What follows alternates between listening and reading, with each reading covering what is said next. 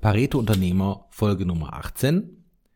Wie Sie mit einem einfachen, aber effektiven Strategiesystem auf Dauer gewinnen können. Nachdem Sie diese Podcast-Folge gehört haben, wissen Sie, warum ein System besser ist als Ziele, wie Sie ein Strategiesystem erstellen und welche Fehler Sie unbedingt vermeiden sollten. Der Pareto-Unternehmer. Fokus auf die wirkungsvollsten Punkte mit Volker Wefers. Mein Name ist Volker Wefers und ich bin Pareto-Stratege aus Leidenschaft und Überzeugung. Heute geht es um ein einfaches, aber effektives Strategiesystem. Die richtige Strategie ist der Erfolgsfaktor für zukünftige Erträge und eine bessere Marktposition. Typische Probleme, die eine gute Strategie löst. Sie zieht richtige Kunden an statt falsche. Sie sorgt für ein profitables Angebot statt ein unrentables Angebot. Sie sorgt für zufriedene Kunden statt unzufriedene Kunden. Und sie sorgt für ein skalierbares Angebot statt kein Wachstum. Doch wie macht man daraus ein dauerhaft wirksames System und wie kann Pareto uns hierbei helfen? Lassen Sie uns loslegen. In der letzten Folge haben wir uns schon unterhalten, dass Ziele wichtig sind, aber dass Systeme auf lange Sicht immer die Ziele schlagen, weil ohne Systeme können Ziele gar nicht erreicht werden. Wenn wir das jetzt mal auf unsere Strategie übertragen, was bedeutet das? Es gibt häufig drei Fälle. Der erste Fall, es gibt gar keine Strategieunterlagen. Das muss nicht schlecht sein, wenn alles funktioniert und alles läuft, alles gut. Aber es ist natürlich schwierig, etwas zu verändern, wenn man nicht irgendwo sich festgelegt hat oder ähm, auch zu optimieren. Und ein bisschen was äh, festgelegt ist, ist schon wirklich vom Vorteil. Die nächste Situation, ähm, ja, es gibt viel zu viele Strategieunterlagen. Das habe ich selbst einmal als äh, ja, junger Mann erleben müssen. Da durfte ich an einem Strategie-Workshop teilnehmen, der ging über äh, mehrere Wochenenden. Und das Ergebnis waren viele Aussagen, viele Vergleiche. Damals gab es noch nicht so die Digitalisierung wie heute. Es standen mir als junger Marketingleiter dann drei Ordner zur Verfügung. Und eins habe ich da gelernt diese Ordner hat keiner, auch der Vorstand damals, mehr wirklich ähm, aus dem Schrank gepackt und damit gearbeitet. Es waren viel zu viele Unterlagen. Man hat komplett den Überblick verloren. Und so geht's manchmal auch, dass gerade im Bereich Strategie dann eine gute Idee, die wird da notiert, die wird in diese Datei abgespeichert, vielleicht sogar in der nächsten. Und kaum einer hat aber ein System. Ein System heißt, was die wichtigsten Strategieunterlagen und wie kann ich diese ja ablegen, abspeichern, um daran permanent zu schrauben, permanent zu verbessern. Denn eins habe ich auch gelernt, es gibt auf Anhieb nichts, was perfekt ist. Und da sind wir genau beim Pareto-Ansatz. Es gilt ja für den Start immer die 20 Prozent zu erwischen, die 80 Prozent Ergebnis bewirken. Und ein System, was sich permanent äh, verbessern lässt, wo man permanent dran arbeitet, das ist äh, sehr viel überlegen, als wenn man Informationen irgendwo abspeichert und man findet sie selbst gar nicht mehr wieder. Oder aber man äh, hat alles im Kopf. Das ist dann auch schwierig, besonders dann, wenn Mitarbeiter da sind, wenn man skalieren möchte. Irgendwo kommt man ab bestimmten Zeitpunkt an Unterlagen nicht, nicht dran vorbei. Ja, und was sind denn die Erfolgsfaktoren? Also die Erfolgsfaktoren, ich habe jetzt hier drei Erfolgsfaktoren, die ich anbiete. Der erste Erfolgsfaktor, der ist, hört sich so banal und, und einfach an, aber alle Unterlagen an einem Ort mit einer übersichtlichen Struktur zu haben. Ja, das ist im Grunde genommen wirklich ganz banal und einfach, aber man kann das in ein Dokument machen, ein Word-Dokument, an einen speziellen Ordner. Und wenn man da eine gute Struktur hat, sorgt die dafür, dass man auch immer die Übersicht behält. Und das ist der, der Punkt, äh, wenn man startet, dass man sich da direkt von Anfang an eine Struktur überlegt, sonst ufert das aus, man hat viele Gedanken, schreibt sich viele Zettel auf, viele Ideen, speichert etwas ab, hat vielleicht etwas Handschriftliches, speichert nochmal ab und schon wächst das über die Tage, über die Wochen hin zu einem äh, Konvolut und man blickt gar nicht mehr durch. Also die gute Struktur und überlegen, wie will ich damit arbeiten, wo will ich das abspeichern, wo kann ich das teilen, wenn ich mit einem Team arbeite. Das, denke ich mal, ist der ähm, ein wichtiger Erfolgsfaktor Nummer eins. Der Erfolgsfaktor Nummer zwei ist eine übersichtliche, übersichtliche Gliederung der Hauptpunkte dieser Struktur. Und ich will heute einfach mal ein paar äh, Gliederungsmöglichkeiten anbieten, die sich nach meiner Wahrnehmung auch bewährt haben. Wenn wir, äh, also grobe Gliederung, ne? Und ähm, wenn wir anfangen mit Ziele und ja, was sind die eigenen Ziele und Wünsche und schauen, das haben wir ja auch gelernt, dass das äh, die Ziele äh, und Wünsche schon äh, ja sehr wichtig sind. Die dürfen nicht zu banal sein, die dürfen aber auch nicht zu anspruchsvoll sein, sondern man muss schon den Weg finden, wo die äh, herausfordernd sind, aber auch noch ähm, realisiert werden kann. Und da steht jeder irgendwo anders und gerade die Ziele und die, die Wünsche nochmal klar herauszubekommen, das ist äh, ein wichtiger Punkt. Und dann direkt ist mein Tipp in Verbindung mit Zielgruppen denken. Man kann auch starten, auch mit Problemen direkt, klar. Aber wenn man direkt in Zielgruppen, mögliche Zielgruppen denkt, dann ist manches einfacher, weil man äh, äh in einer frühen Phase schon anfängt zu selektieren, auf welche Zielgruppen äh, kann ich mich konzentrieren, wo macht das Sinn und beschäftigt sich aus der Sicht der Zielgruppe mit den Problemen. Und wenn wir bei diesen ersten Punkt, nennen wir den Ziele, Wünsche und Zielgruppen, und da ist natürlich die Gretchenfrage dabei, wenn wir anfangen in so einem Strategieprozess, wo ist eigentlich der eigene Engpass?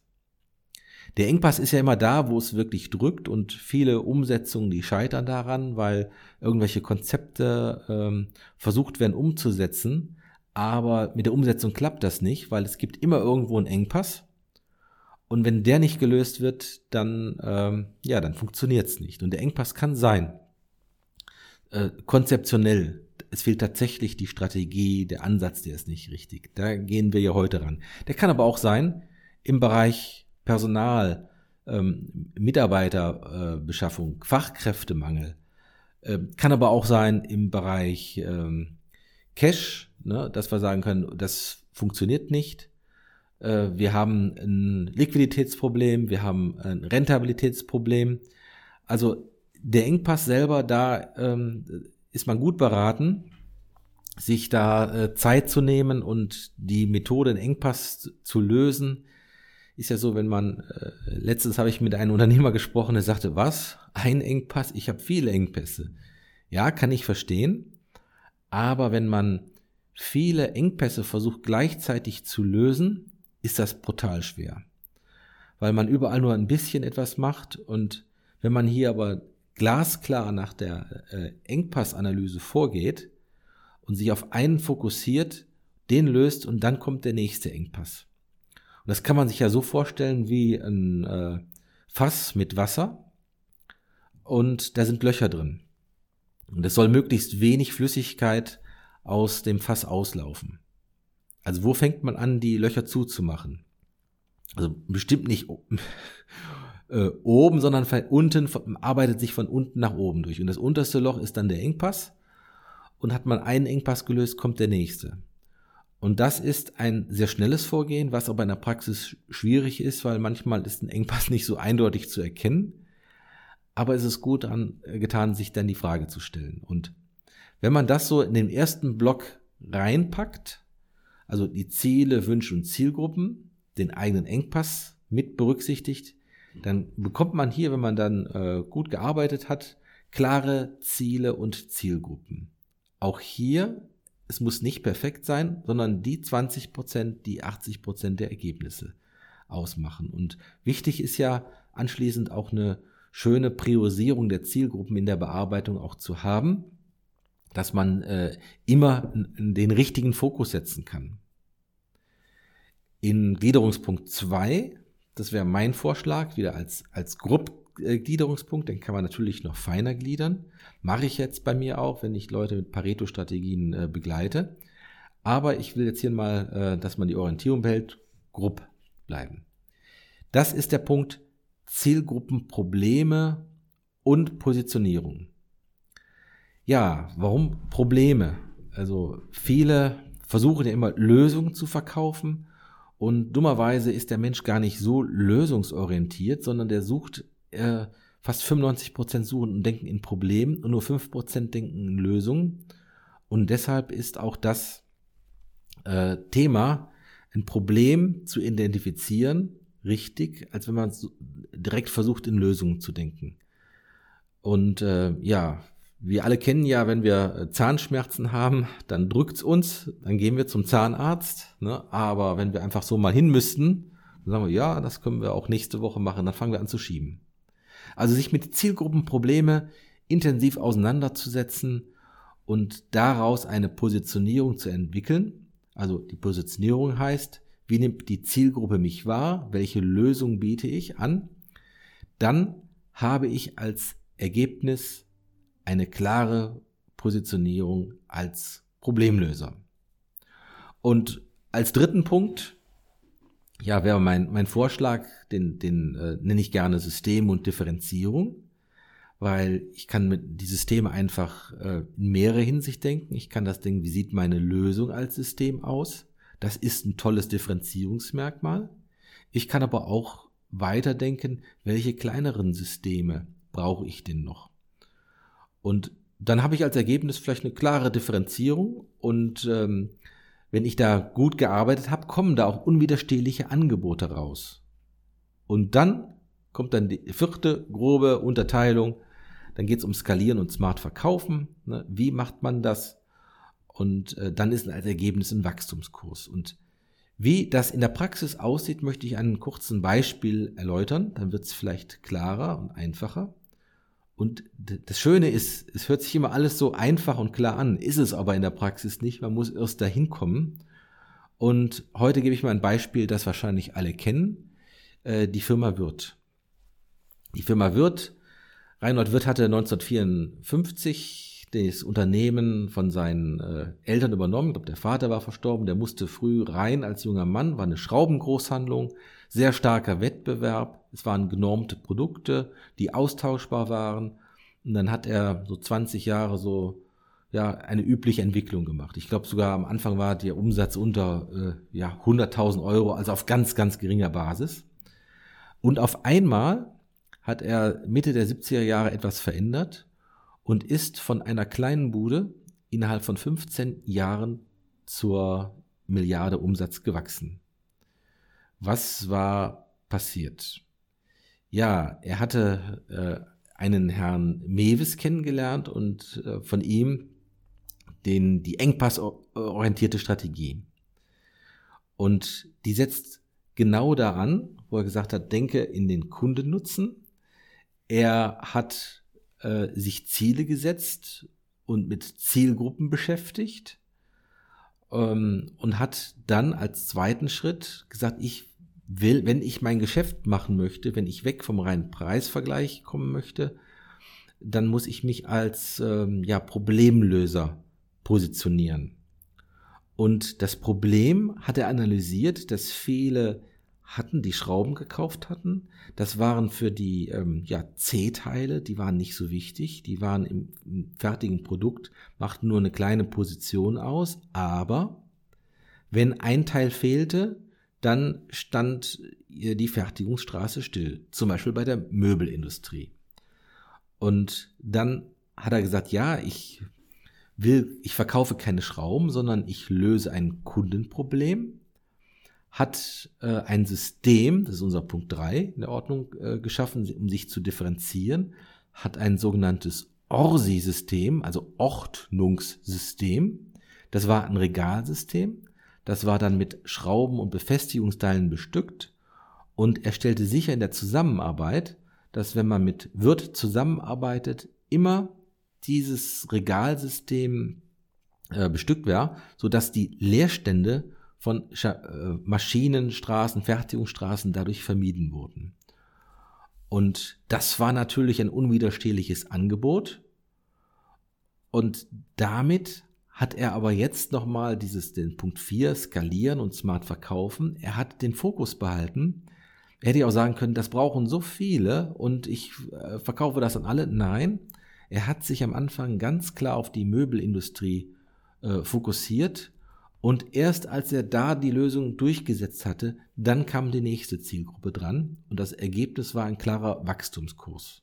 Ja, also wir sehen schon, also es macht durchaus Sinn, ne, sich da eine gute Struktur zu überlegen und seine Gedanken genau dahin ähm, abzulegen.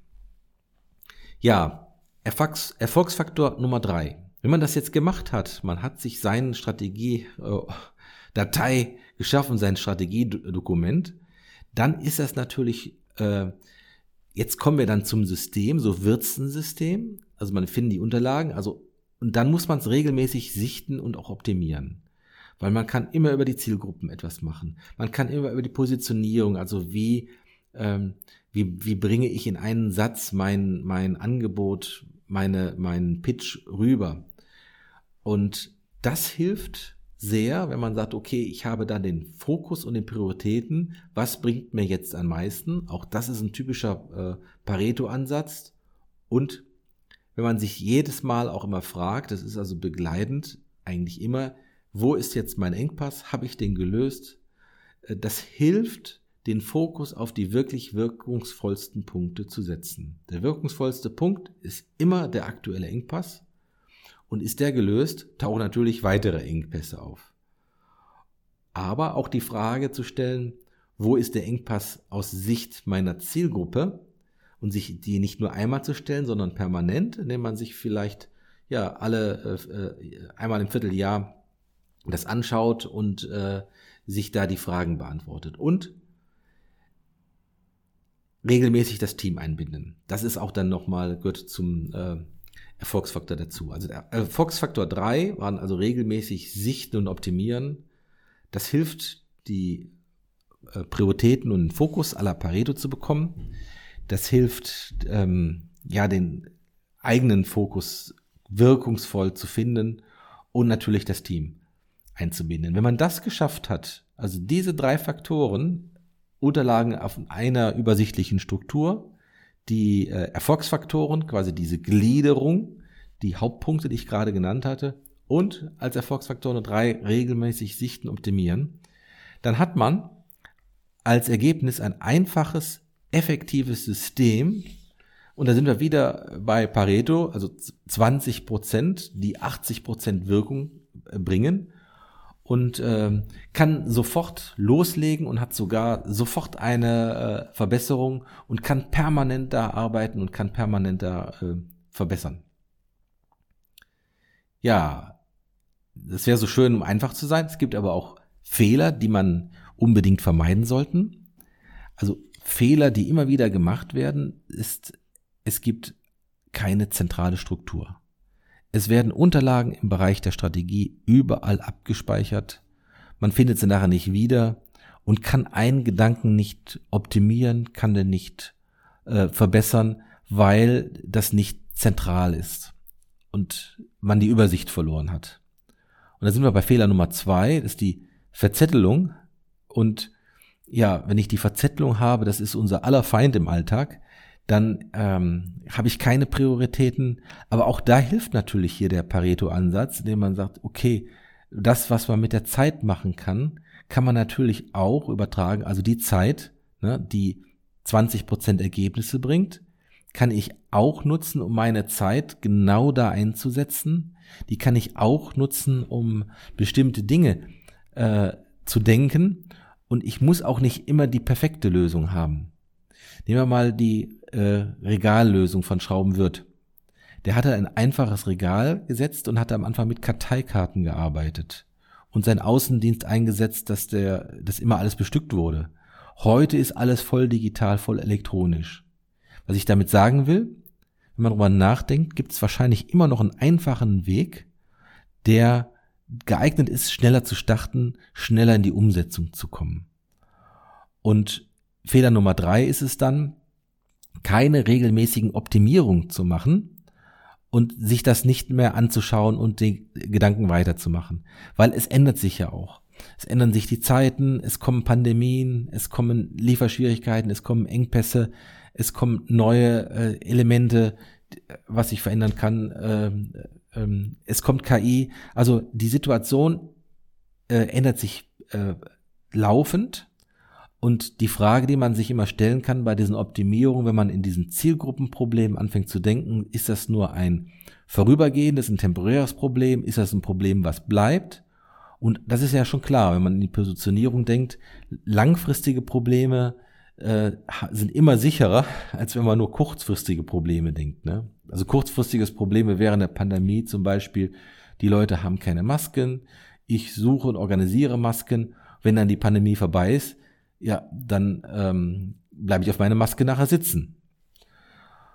Und ähm, ja, wenn man das Ganze letztendlich beschleunigen möchte, dann ist ein externe Unterstützung für den Prozess äh, auch äh, extrem wichtig, weil der Externe ist nicht ein, gefangen hier in den eigenen Denkprozess, der ist nicht gefangen, in, hat keine Scheuklappen auf, sondern kann aus seiner Sicht ganz andere Impulse rausbringen, kann die Struktur führen und damit wird der Hebel ein Vielfaches größer und schneller erreicht.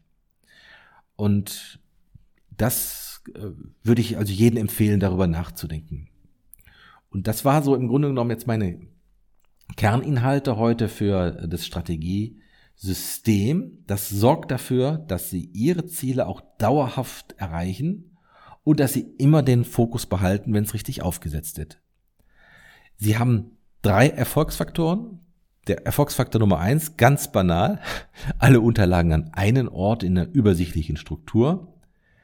Der Erfolgsfaktor Nummer zwei, machen Sie eine gute Gliederung Ihrer Hauptpunkte, ein Vorgehen, vier grobe Hauptpunkte, die ich Ihnen genannt habe, gehen Sie Ziele und Wünsche der Zielgruppe mit dem Ergebnis, klare Ziele und klare Zielgruppen zu haben. Zweiter Oberpunkt, Zielgruppenprobleme und Positionierung mit dem Ergebnis eine klare Positionierung als Problemlöser. Dritter äh, Hauptpunkt System und Differenzierung. Das ist äh, wunderbar, um sich zum Beispiel mit Ihrer Lösung als ein System zu differenzieren und zugleich daraus ein unwiderstehliches Angebot zu entwickeln.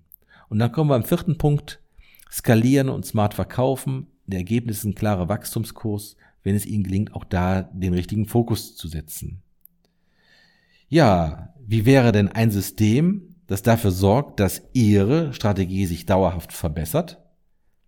Und wenn das für Sie interessant ist und Sie mit mir über Ihre Strategie und Situation sprechen möchten und wie Sie mit wenig Aufwand mehr erreichen, dann buchen Sie sich doch einfach einen Termin für ein Erstgespräch unter www.volker-wefers.de und ich würde mich freuen, wenn ich äh, dafür, äh, wenn ich Ihnen helfen könnte, Ihr Strategiesystem zu erstellen, zu verbessern, zu optimieren, damit Sie mehr Erfolge erzielen. Gute Geschäfte und viel Erfolg wünscht Ihnen Ihr Pareto-Stratege Volker Wefers. Das war der Pareto-Unternehmer.